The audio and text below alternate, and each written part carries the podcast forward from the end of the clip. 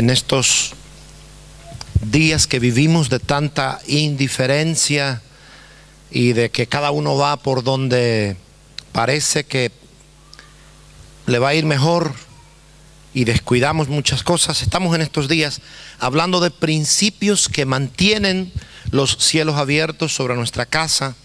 Hemos hablado ya de varios puntos. La última, eh, el último punto que tocamos fue el domingo, la necesidad de la oración.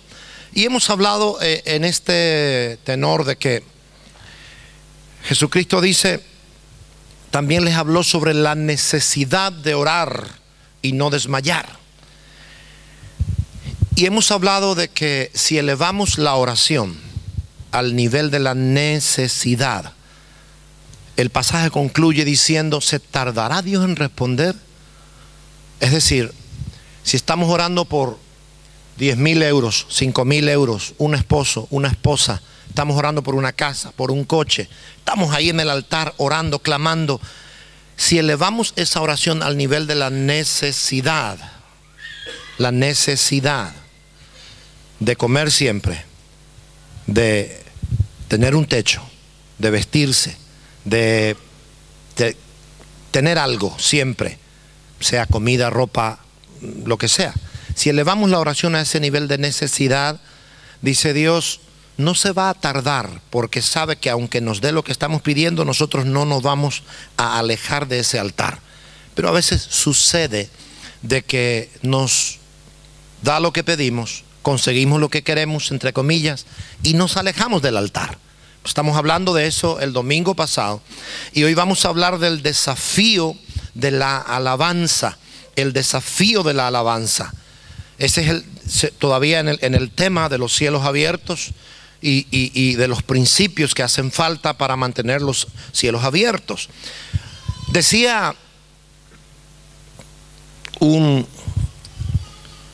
filósofo, escritor alemán, decía, una vida sin propósito es una muerte prematura. Una vida sin propósito, decía él, es una muerte prematura. Y debemos de coincidir de que no puede existir nada más desastroso que vivir sin tener claro a dónde queremos ir, a dónde vamos a ir. De repente aparecen noticias que parecen chistes, pero que son noticias reales. En estos días se lee en los periódicos, fulana de tal, una famosa ciudadana de tal parte, se casó consigo misma, dice. ¿Cómo? Hace una fiesta, tiene cortejos, no de verdad. ¿Eh? Sucede. Tiene cortejos, tiene fiesta, va entrando, tiene la tarta, ella se casa, tiene un cura. Dice que te declaro matrimonio con María y María. Se casa con su María interior. Yo no sé qué va a ser el día que se quiera divorciar, pero ese es otro problema. Ese ya es un problema que se lo dejo a ella. Pero ocurre, no es la primera vez. Una vida sin propósito nos lleva a tomar decisiones, si me permite el término, estúpidas. Decisiones tontas. Una vida sin propósito es una muerte prematura, sin motivos, sin objetivos que cumplir. Ahora, Fijarme objetivos, centro familiar, metas y anhelos en la vida, no es otra cosa que reconocer que tengo un propósito sobre esta tierra. Es decir, no estoy aquí de casualidad. Tú no estás sentado, sentada hoy aquí, ay, porque no tenía dónde ir, porque le prometí a fulana, a fulano, bueno, para que se queden tranquilos me voy. No, no, no somos, y lo digo, no somos payasos manejados por el dueño de un circo. Tenemos un Dios que quiere cumplir un propósito en nosotros. Dios puede ser de todo menos un dictador. Lo que Dios no va a hacer es ponernos una pistola en la sien y nos va a decir o te congregas o te vuelo los sesos. O te comportas o mañana te mato. No. La Biblia dice que con cuerdas de amor Él nos atrae. Con amor. La disciplina no cambia. los castigos nunca cambian. Si no, los presos saldrían modelos. Salen peor muchos de ellos. Porque la disciplina, el castigo, ¿qué cambia? El amor. El amor nos cambia. Y una vida sin propósito es una vida carente del amor de Dios en su vida. La Biblia dice en Efesios 1:11, en, en la versión del lenguaje sencillo, una vez que lo leemos allí, en la versión de la Reina Valera, también lo quiero leer en el lenguaje sencillo. Dice, en él asimismo tuvimos herencia, habiendo sido predestinados conforme al propósito del que hace todas las cosas según el designio de su voluntad. En la escuela bíblica enseñamos cuál es el, la predestinación bíblica, porque no tengo el tiempo ahora de, de entrar en ello. Pero el lenguaje sencillo, la versión popular, dice, por medio de Cristo Dios nos eligió desde un principio para que fuéramos suyos y recibiéramos todo lo que Él había prometido. Así lo había decidido Dios, así lo había decidido Dios, quien siempre lleva a cabo sus planes. Es decir, no soy un accidente. Dios nunca crea algo sin propósito. ¿Puede decir amén? Dios nunca crea algo sin propósito. Un accidente. No, no, no, no somos.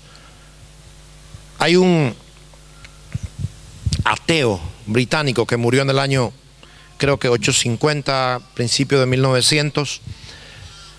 Casado creo que tres o cuatro veces, nunca encontró la felicidad. Él eh, dice que decidió ser ateo porque no le permitían en su momento cuestionar quién le creó a Dios. Los pastores y los profesores le decían, eso no se pregunta.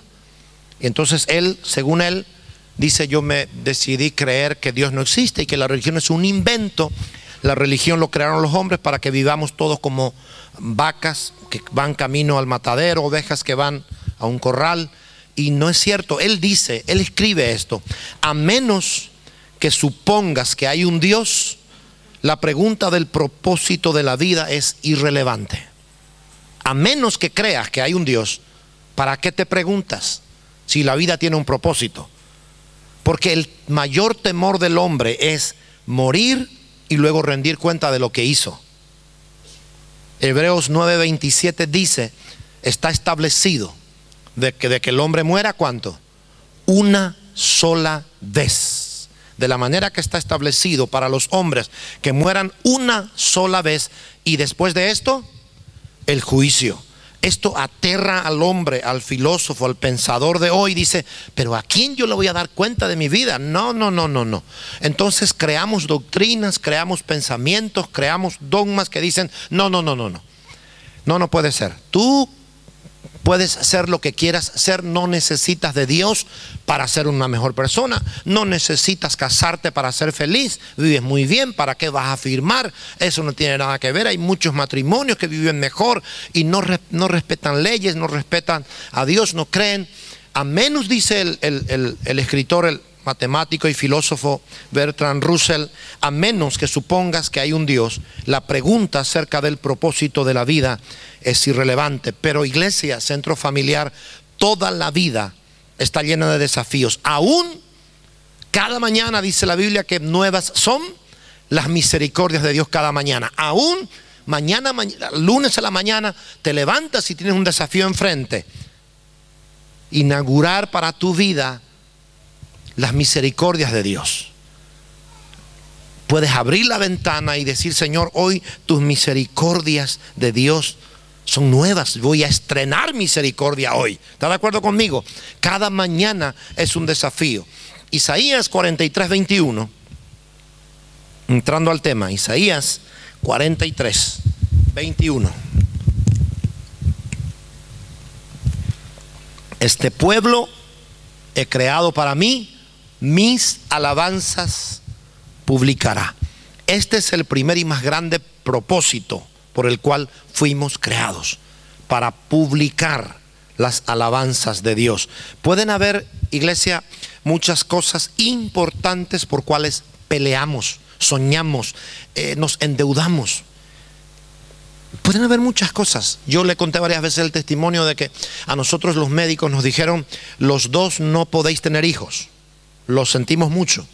No pueden tener. Y entonces nos empezamos a endeudar.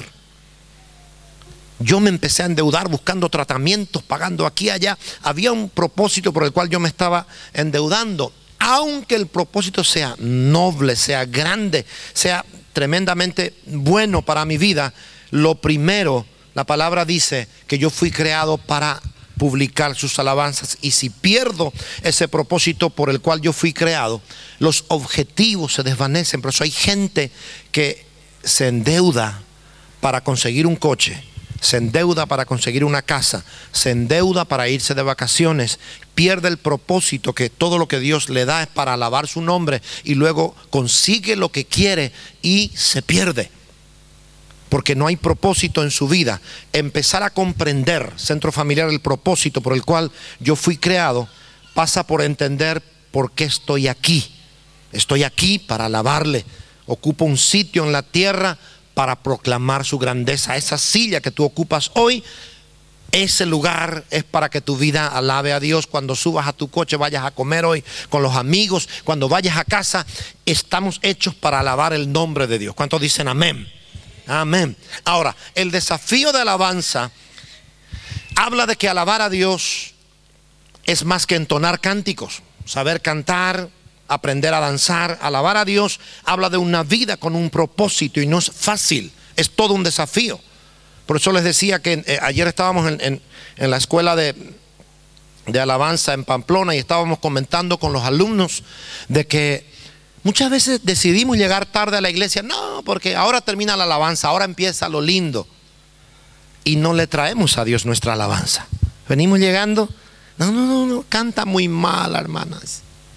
No el hermano, no. ¿quién dirige la alabanza hoy? El pastor. No, no, yo no conozco ninguna de las canciones que él canta. Yo voy llegando cuando alguien predica. No, no. Y es nuestra, es nuestra alabanza. Dejamos de darle a Dios lo mejor que podemos traer. Ahora, pregunto en esta mañana, ¿cuántos quieren a Dios en sus vidas cada día? Es más, ¿cuántos reconocen que necesitan de Dios cada día? El Salmo 22.3 dice, pero tú eres santo, tú que habitas en alabanzas de Israel. Tú eres santo, tú habitas en la alabanza de Israel. Una de las razones poderosas, centro familiar, por la cual debemos alabar es que Dios habita hace una morada, se presenta, se queda donde hay alabanza a su nombre. Él viene. Incluso habitar, esa palabra habita significa morada, tienda, incluso significa casamiento, casarse, viene para quedarse. Donde hay alabanza. Es decir, Dios dice, este pueblo he creado para mí, mis alabanzas publicará. Y a la, medida que publicamos sus alabanzas, Él viene, hace morada, se establece, o es decir, acampa alrededor nuestro. Ese Salmos 34, 7 que cuando las papas queman, como dicen en mi tierra, cuando las cosas no van bien, dicen, ay Señor, el ángel de Jehová acampa alrededor de los que le temen y los defiende. ¿Sí? ¿Cuántos han visto un video en estos días que circulaba por la red? Me da una pena. Porque cuando todo tiembla, ¿cómo era? Padre nuestro que estás en el cielo. Y claro, es terrible. Porque a los pocos segundos se puede morir sin haber arreglado su cuenta con Dios. Y ese salmo que a veces decimos, el ángel de Jehová acampa alrededor de los que temen y los defiende. ¿Cómo va a acampar si nuestra vida no es una alabanza para Dios? Dios dice, no, desconozco ese lugar, no conozco. Es, es, más, a medida que alabo, Él viene, acampa alrededor y me defiende. Ahora, quiero hablarle de actitudes que no harán que Dios acampe a nuestro alrededor. Y luego hablaré de actitudes que sí harán. Entonces, présteme los 20 minutos, 25 minutos si quiero terminar en esta mañana. Hay actitudes que no harán que Dios acampe a tu alrededor. La primera actitud es la ingratitud. No levante la mano, pero ¿cuántos conocen gente ingrata? Ah, uno dice, mmm. Y algunos están diciendo, mmm, no, no mire, no, míreme a mí. Gente, ¿sabe? Centro familiar, La ingratitud es la forma de conducirse de la gran mayoría hoy en día. Sigue siendo incorrecto aunque todo el mundo lo haga. Tú y yo no fuimos llamados para ser ingratos, somos llamados a ser agradecidos. La Biblia dice que si anhelamos su presencia en nuestra casa, nos dice, dad gracias en todo porque esta es la voluntad de Dios para con nosotros. De, gracias por el día, por el desayuno. A veces, por esa, le cuento, le abro mi corazón, porque me suele pasar. ¿Ah? A veces le digo a Suni, voy a entrar en ayuno estos días, no me hagas caso, ¿vale? Pero luego ya corté mi ayuno y yo no le dije nada y me levanto yo para desayunar, no hay leche, no hay galleta, no hay nada. Uno va abriendo y dice, gracias Señor, porque dos horas más tengo que ayunar. Gracias Dios. En los detalles, en los detalles agradezca a Dios. Escuche, la ingratitud nos va a apartar de la gente. Ser agradecidos en todas circunstancias es lo que Dios espera de mí. Colosenses capítulo 4, versículo 2, por favor. Vamos a leerlo también. Colosenses capítulo 4, versículo 2. Perseverad en la oración, velando en ella como con acción de gracias. Iglesia, la ingratitud es el egoísmo en acción, utilizando cualquier excusa. ¿Cuántos han oído? ¿Y yo por qué tengo que ir a su cumpleaños? Yo no le debo nada. Pero te invitó y yo no le debo nada. Pero si en algún momento te ayudó, ah, mi hijo yo le pagué céntimo por céntimo. Y a partir de allí ya... ¿Y por qué? Porque yo no, tengo por qué agradecerle. Él no me debe, yo no le debo. Cuanto más lejos esté yo de esa persona, mejor te dicen algunos. ¿Sabe? Ese es el egoísmo en acción. La excusa para no ser agradecido es que a veces te deben algo. No, no, porque no se comportó bien conmigo, me debe un favor. Así que yo, así la gran mayoría centro familiar de la sociedad se conduce, creyendo incluso que el gobierno le debe algo. ¿O no es así? Ellos tienen que hacer, ellos tienen que dar, ellos tienen que... ¿Y qué estamos nosotros haciendo? No voy a entrar en detalles, pero a veces en lo que nos toca no pagamos los impuestos, no hacemos las cosas bien y cuando tenemos que reclamar, pero es que este es mi derecho, mi derecho y ahora... Y eso es, nos va a llevar a ser ingratos y es el egoísmo trabajando en nuestro corazón. A veces creemos que el gobierno, la justicia nos debe algo, algo que pedimos justamente y no, no nos concedieron. A veces los presos, escuchamos testimonios de los que están presos, dice, es que a mí no me dieron lo que yo quería, no me trataron bien. Mis padres no supieron educarme. Es que mi padre murió y mis tíos que me educaron no me educaron bien, entonces yo empecé a delinquir y aquí, o sea, siempre hay alguien que le debe algo, siempre hay una excusa por el cual él no puede ser un buen ciudadano. Y eso es un egoísmo en acción.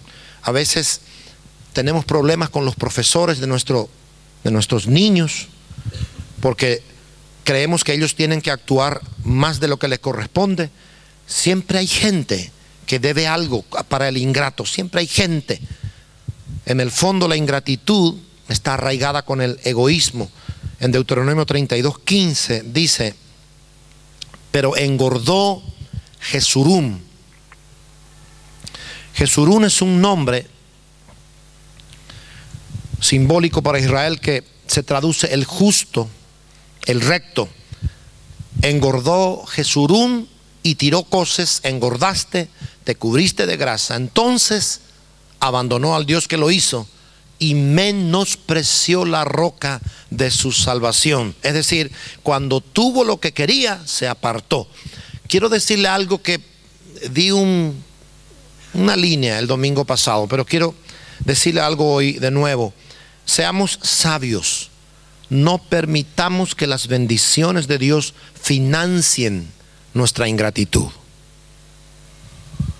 Porque cuando Israel se aparta de Dios, la bendición que Dios le dio en cuanto a la prosperidad, ellos engordaron, prosperaron, porque Dios los había bendecido. Y luego se apartaron. Cuando el hijo pródigo se va de casa, ¿qué dice? Padre, dame lo que me corresponde. No por los años trabajados, no, la herencia que me corresponde como hijo. Dame lo que me corresponde. Y se fue y malgastó. ¿De dónde consiguió? El padre lo bendijo con su herencia y él se fue y lo malgastó en prostitutas, en alcohol, en todo. La bendición de Dios lo utilizó para qué? Para ir a ser ingrato con Dios, con su padre. Y en Lucas 14, 15, Lucas 14, 15 hay unos, hay un ejemplo lindo. Lucas capítulo 14, versículo 15. Oyendo esto, uno de los que estaban sentados con él a la mesa le dijo, bienaventurado el que coma pan en el reino de Dios. Oyendo esto, uno de los que estaban, otra vez, el 16. Entonces Jesús le dijo, un hombre hizo una gran cena y convidó a muchos. Y a la hora de la cena envió a su siervo a decir a los convidados, venid, que ya todo está preparado. Y todos a una comenzaron a excusarse. El primero dijo, he comprado una hacienda, necesito ir a verla, te ruego me excuses. El otro dijo, he comprado cinco yuntas de bueyes y voy a probarlos, te ruego que me excuses. El otro dijo, acabo de casarme y por tanto no puedo ir. Vuelto el siervo, hizo saber estas cosas a su señor. Entonces, enojado, el padre de familia dijo a su siervo: Ve pronto por las plazas, las calles de la ciudad, trae acá a los pobres, los mancos, los cojos, los ciegos. Y dijo el siervo: Señor, se ha hecho como mandaste y aún hay lugar. Dijo el Señor al siervo, ve por los caminos vallados, fuérzalos a entrar para que se llene mi casa. El, el tema da para mucho, pero solo quiero ir al punto. ¿Cuál es el motivo de la excusa para que no vengan a la invitación? Las bendiciones de Dios. He comprado cinco yuntas de bueyes. He comprado un coche. Lo tengo que probar. No tengo tiempo. Solo los domingos tengo tiempo. No puedo congregarme, tengo que ir a pasear con mi familia. He comprado una casa, he alquilado una casa y lo he dejado todo para hacer el domingo.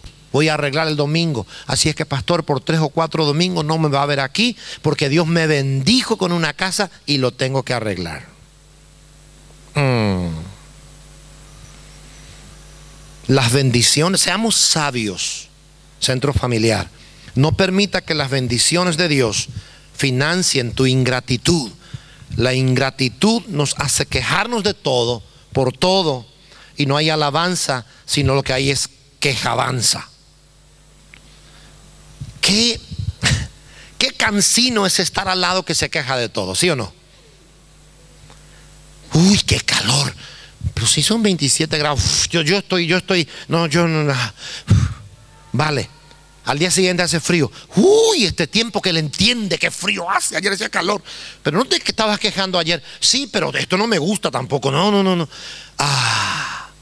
Y en cambio, qué gusto da sentarse al lado de quien agradece por todo. ¿Sí o no? ¿Qué tal te va en el trabajo? Ah, no te conté. Me despidieron hace tres días. ¿En serio? Sí, pero gracias a Dios pude hacer 10 currículos y lo presenté por todas partes, pero no te llamaron. No, no me llamaron todavía. ¿Y cómo vas a hacer con la hipoteca? Pues estoy allí rogándole a Dios, pero Dios mediante lo voy a pagar, porque Dios me va a proveer. Uno dice, wow, es diferente que aquel que dice, estoy desesperado, no sé qué va a pasar de mí. Uy, yo, yo me voy de este país, yo me voy, yo no, no, yo, yo no, no.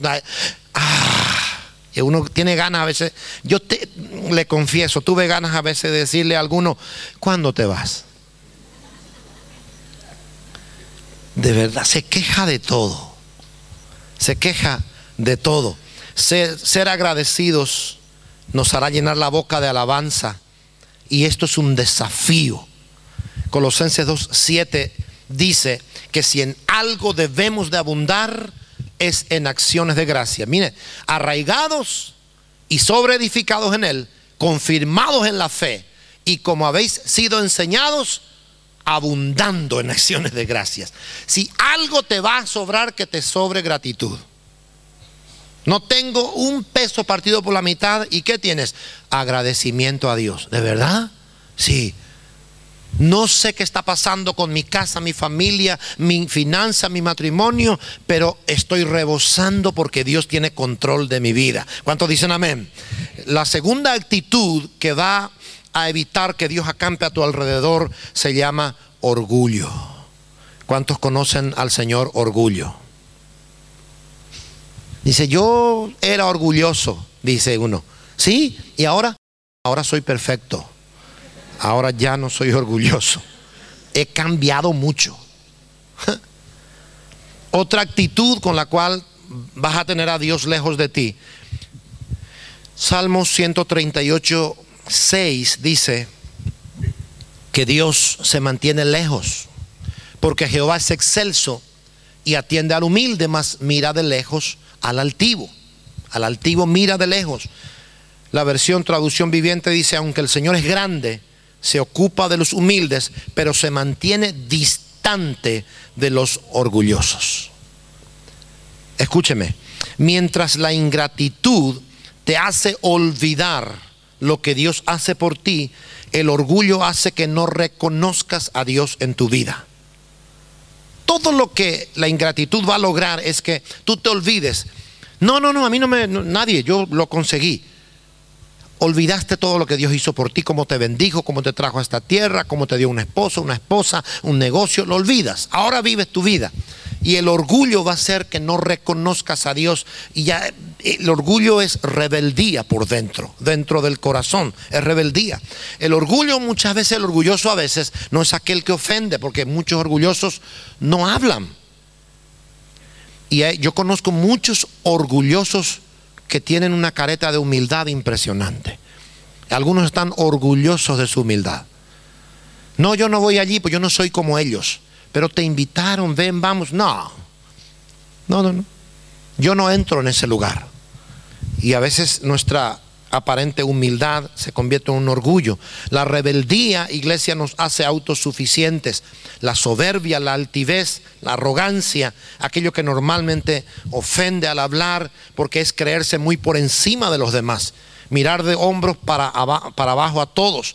Proverbio 21.4 dice, altivez de ojos y orgullo de corazón y pensamiento de impíos son pecados.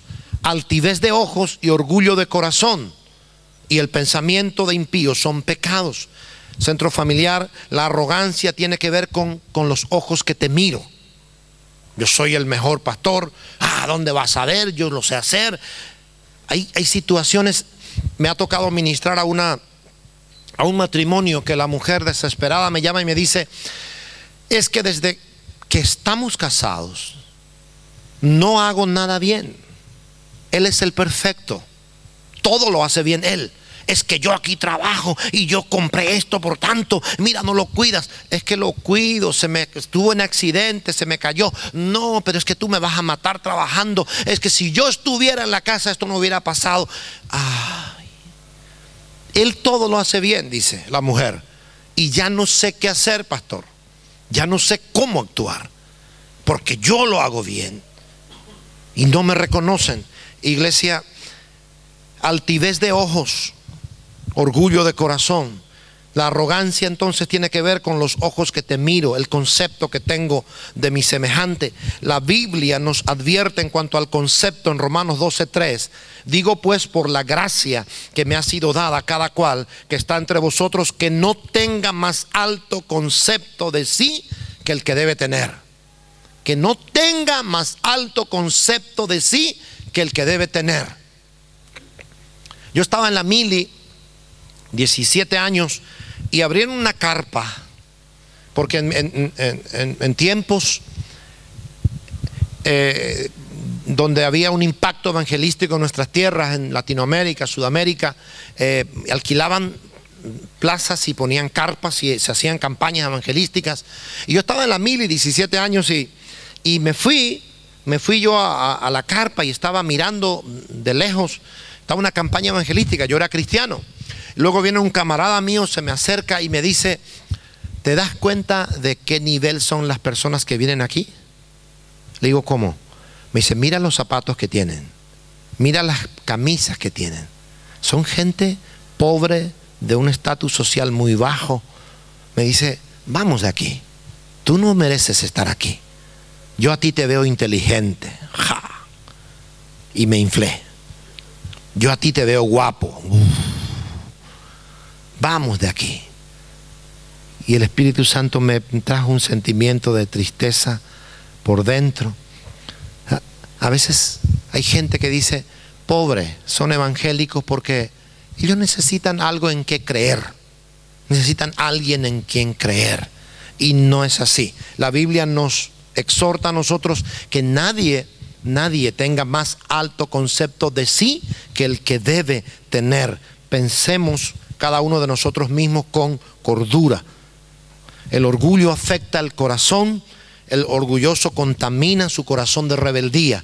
Nada hay tan perjudicial, iglesia, como el orgullo, pues no se manifiesta, sino que está a veces ya a punto de caer Incluso 1 Samuel 15, 23 dice, porque como pecado de adivinación es la rebelión. El orgullo llena el corazón de rebeldía y la rebeldía delante de Dios es como ocultismo. Esto es fatalmente peligroso. Entonces, ¿cuántos van a renunciar conmigo a la ingratitud? Dígame amén. ¿Cuántos van a empezar a agradecer por todo? ¿Ah? Me acuerdo esto parece chistoso. Me acuerdo yo, eh, íbamos caminando con un hermano y luego nos sentamos y, claro, él eh, se puso así los pies y yo he visto un agujero ahí en, el, en la suela del zapato. Y, le, y, claro, éramos jóvenes y le digo, eh, mira, tienes un agujero. Y me dice, gracias a Dios lo tengo con ventilador, porque si no estaría transpirando por dentro. Me bendijo con una tontería. Gracias a Dios lo tengo hecho con ventilador, me dice si no estaría transpirando por dentro. A veces ser agradecidos por todo. ¿Cuántos dicen amén a eso? ¿Cuántos van a renunciar al orgullo? A mirar de hombros para arriba. Ay, esos son pobrecillos. ¿Y tú cuánto ganas? 600. Ah, yo gano 1100. Pero bueno, está bien. si, si te alcanza, ya está. No, hermanos.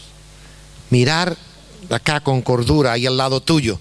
Y quiero hablarle de dos actitudes o de actitudes que harán que Dios acampe a nuestro alrededor. Hay que renunciar a la ingratitud y al orgullo.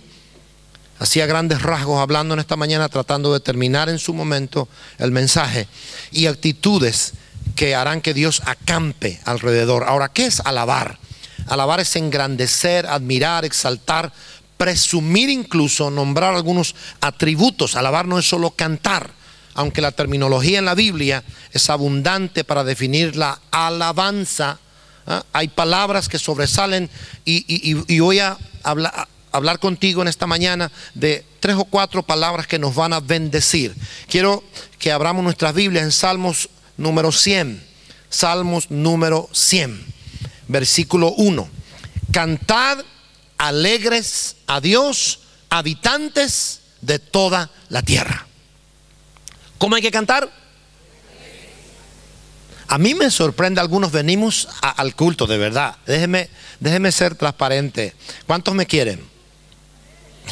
No sabe lo que le voy a decir, ¿verdad? me sorprende de que algunos vengamos a la iglesia y el momento de la alabanza, ¿dónde está?